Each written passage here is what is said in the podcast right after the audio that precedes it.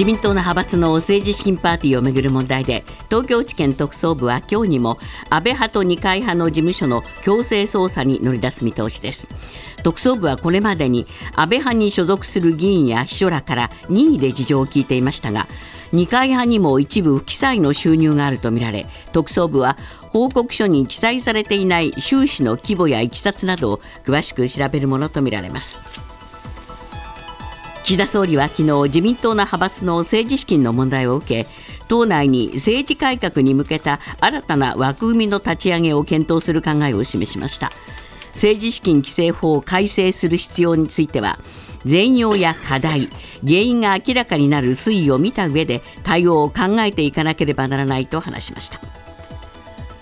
総務省は昨日 25g 以下の手紙の郵便料金の上限を現在の84円から110円に引き上げる省令の改正案を発表しました。日本郵便は省令が改正されれば来年秋にも値上げする方針です。またはがきも63円から85円に 50g 以下の手紙も94円から110円に値上げする方針です。国内鉄鋼大手の日本製鉄はアメリカの大手鉄鋼メーカー US スチールを買収することで合意したと発表しました。買収額は141億ドル。日本円でおよそ2兆円に上る見通しです。日本製鉄は買収の意義についてアメリカは最大の鉄鋼需要があり自社の技術力や商品力を生かした高級鋼材の需要が期待できる市場と説明しています。ロシアのプーチン大統領は18日来年3月の大統領選挙への立候補を正式に届け出ました。無所属での立候補となりますが政権与党が支持を表明するなど通算5期目に向けて準備を着々と進めています。政権側は大統領選挙で80%の得票率を目標に掲げているとされ圧勝によってウクライナ侵攻への国民の信任を得たと誇示する狙いがあるとみられます。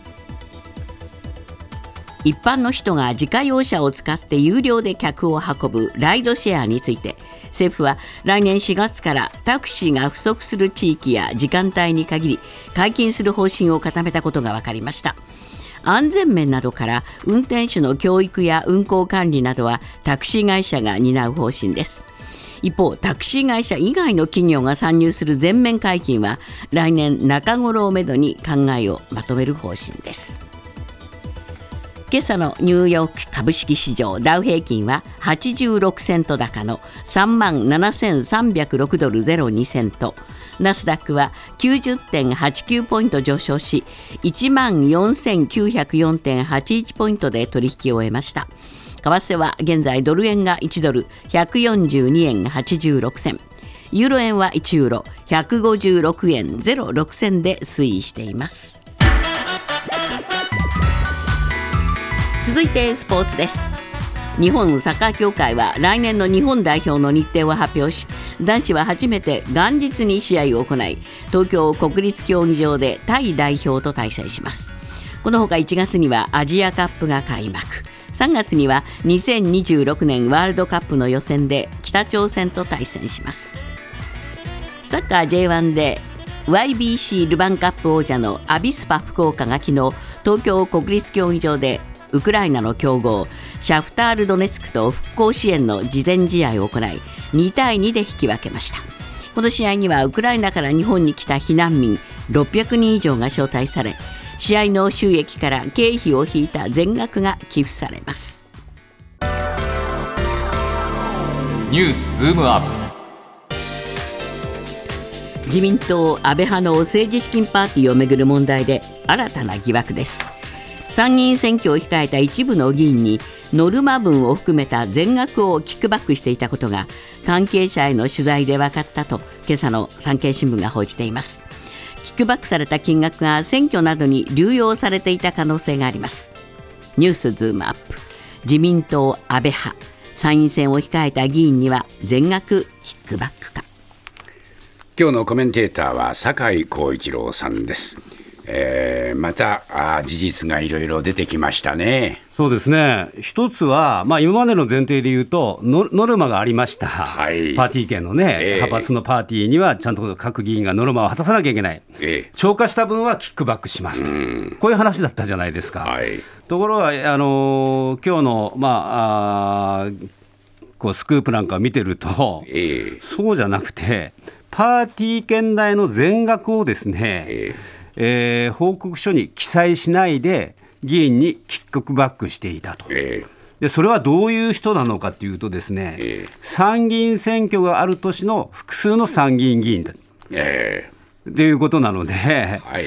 あのーこれ、何のために使われたかというと、おそらく選挙対策に使われたんじゃないかと、そういうことですよね。そういうことじゃないかと思うんですよね。この流れから言えばね。ええ。であの他にもですね、ええ。例えば一部の議員の場合は、ノルマを半額にしていたというですね、はい。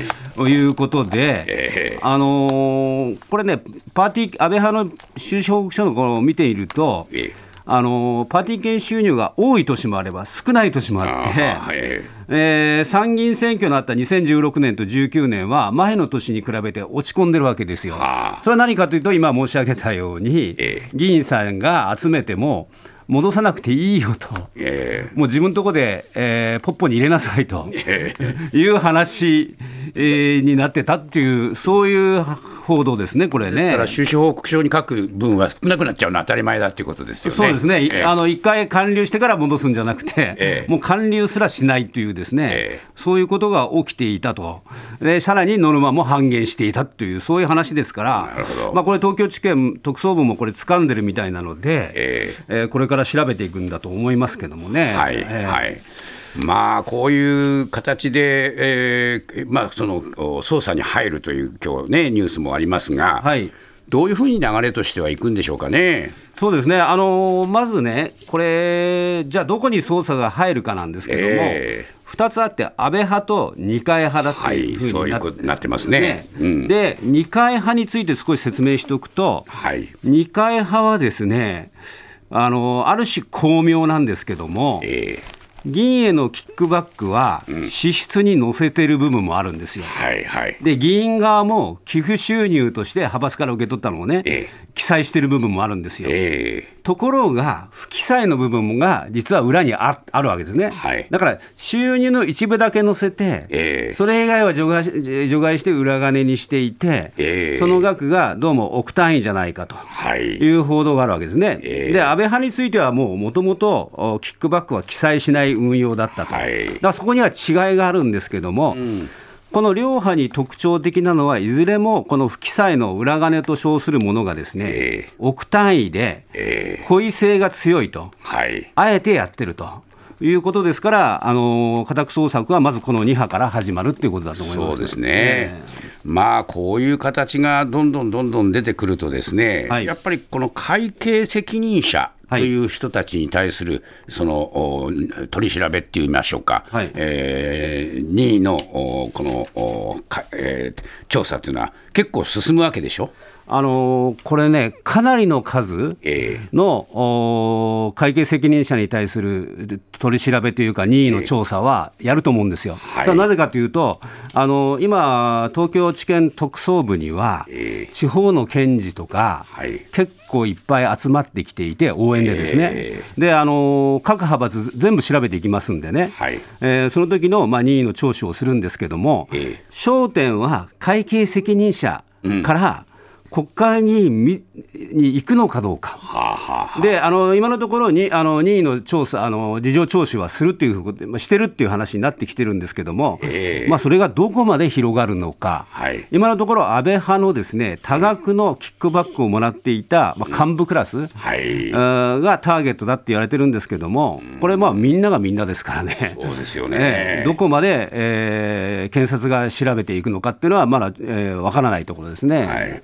もうこれ、政治資金規正法というものがきちんとあって、はい。それに照らせば、きちんとまあ報告書を書くっていう話になるはずなんですけども、はい。そこを全部この省略しちゃうわけでしょ？そうですね、ええ。あのーこれ、省略しても、なんていうかな、外から分かりづらい、はあはあはこの問題があるわけですね。ええ。あのー収支報告書っていうのは、これ、寄付した側がいるじゃないですか、はい。例えば業界団体とか。えで一方、これ、もらった側があるわけですね、えでそれをこうすり合わせないと、はい。本当のことはわからないのであの一つの政治団体だけ見ればですよ、あのいかにも整合性が取れてるんですけども。え例えばここにですね、はい。あの収支報告書を持ってきたんですが、ほうほうほう。これ、池田義孝議員がね、のものなんですけども、その一部をちょっと印刷してきたんですけども、はい。この方はもらってたんですよ、キックバックを。え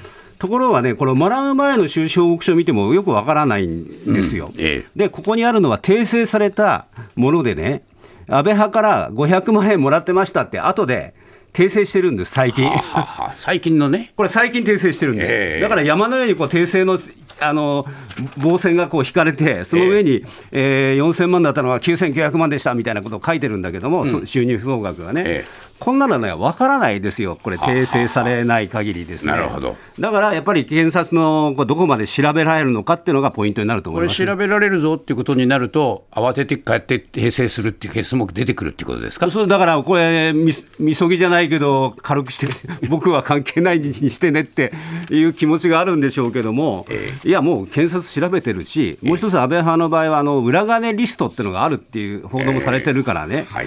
もう悪質だと思うんですよね、ええだからどこまでこういううメスが入るかってことだと思いますけどね。ニュースズームアップ。北朝鮮は昨日午前首都平壌付近から日本海に向け一発の ICBM 大陸間弾道ミサイルを発射しました。およそ1000キロ飛行し日本の EEZ 排他的経済水域の外へ落下したとみられます北朝鮮はおとといの夜にも短距離弾道ミサイル1発を発射したばかりです。ニュースズームアップ。2日続けてミサイル発射。北朝鮮の狙いは？どこにありますか？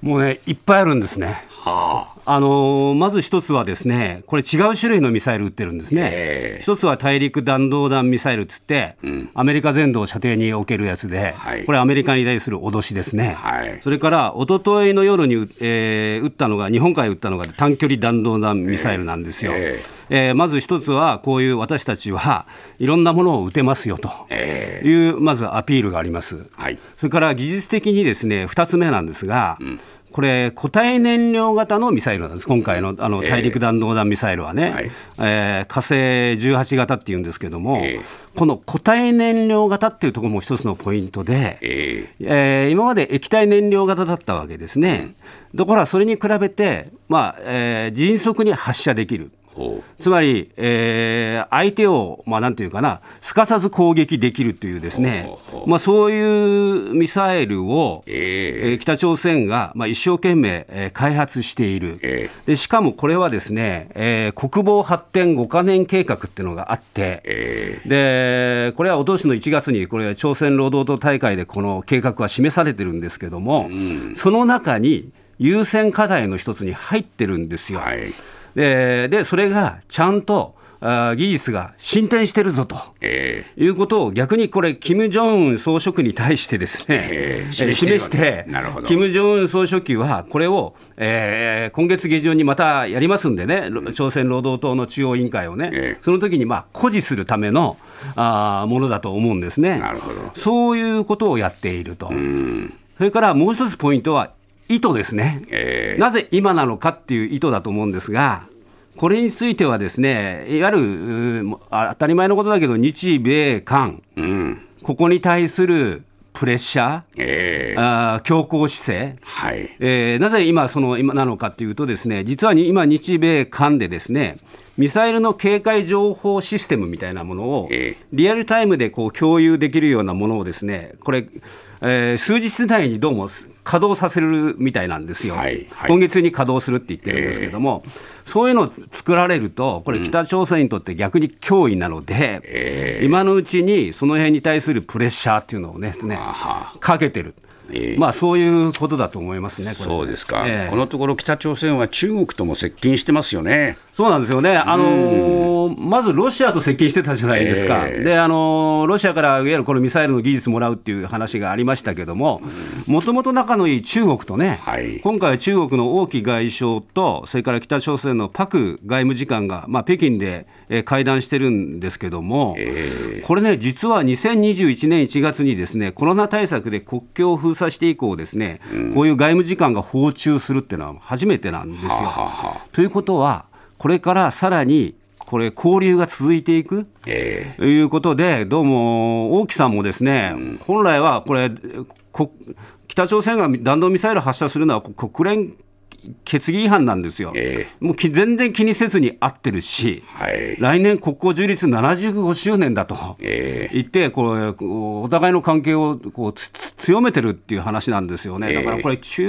国もいかがなものかと思いますけどね。あーまあ、こういう中でやっぱり、えー世界から孤立しているうところが、お互いに手を組み合うと、はいこういう形にだんだんなっていくんですかね。だから嫌な感じですけども、北朝鮮、中国、ロシアと、ええこっちの東アジアでいうと、ですねこの三国は不気味だと思いますよね。郵便の利用減少が続く中料金の大幅値上げに向けた議論が始まりました総務省は昨日手紙の郵便料金の上限を現在の84円から110円にはがきは63円から85円に引き上げる案を発表しました。ニュースズームアップ。手紙やはがき。30年ぶりの大幅値上げ。まあ確かに今ね、ネット環境などがもう断然変わってきましたから、え。わざわざ手紙書いたり、はがき書いたりっていうのは、本当に減りましたよね。これ、数字で見るとね、え昨年度なんですけども、ピーク時のほぼさ半減なんですよ。あはあ。ね、いやそれは森本さんが言うように年賀状を出さないし、それから一番大きいのはよくあの例えば銀行口座なんか開くとね、あのいろいろ手紙みたいなの送ってきてそこに書き込んでくださいとかあったけど、今もうあのインターネット上でやれるものが増えてるじゃないですか。ね。クレジットカードなんかもそうでしょ、そうですね。そうするとそういう販売促進とかダイレクトメールも減ってますか？ら、はい。まあ、はっきり言えばみんなが使わなくなってきている。え一方で、えー郵便局っていうのはね、これ、全国に2万4000あるんですけども、えーその、まあ、あー仕分けとかいろいろしなきゃいけないわけですね。もちろんそれを、まあ、自動化してる部分はあるけども、実は郵便事業の営業費用の4分の3は人件費。えあの郵便物を配達してくるくれる方いるじゃないですか、あの方たちの、まあ、給料があーほぼ全部を占めていて、かつ、えー今年の春闘では、まあ、月4800円の基本給の底上げっていうのは、まあ、これはね、もうみんなやってるから、やらざるを得ない話だと思うんですけども、そういうことになると、えーどうも赤字になると。営業損益は昨年度211億円の赤字だと。えでこれ、来年秋ですかね、値上げして、え。まあ、息はつけるのかなと思ったら、2025年度に黒字化は達成できる最小の限の水準で、実は2026年度からまた赤字になって、そうですね。27年度は3000億以上の赤字になるんですよ、これね。黒字は1年しか確保できないって話でしょ？そうですよ。だから、そうするとね、どうなるのかというとですね、各国と似てくるんですね。はい。イギリスでは1994年から今年までに20回値上げしてる。20回？はい。で、4倍の値段になってる。アメリカは17回値上げしてるわけですよ。すさまじいね。やっぱりだけど、それは当然そうなりますよね。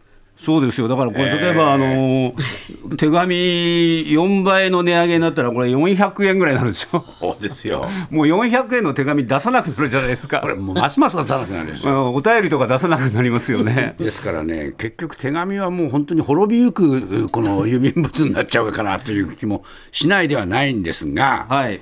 何か方策ってありますか、さっき、あの他の方に目を向けなきゃだめだってさ酒井さんおっしゃってたけど、これね、ドイツポストがね、ええ。もうドイツもど当然国内郵便縮小してるから、えこれいち早く国際物流の事業化の多角化の方に行ったんですよ。は例えば2002年に世界的な物流大手の DHL インターナショナルってある DHL ね。あれを完全に子会社化してるんですね、はい。こういう M&A ってまあ買収ですね、ええ。こういうことをやらなきゃいけないわけですね、でそうすることによっって、新しい事業、ええ。新しい食いぶちっていうのをですね、はい。やっぱり探していくってことがすごく大事なんですが、えじゃあ日本郵政、そういう発想が今のところなかなかないんですよ。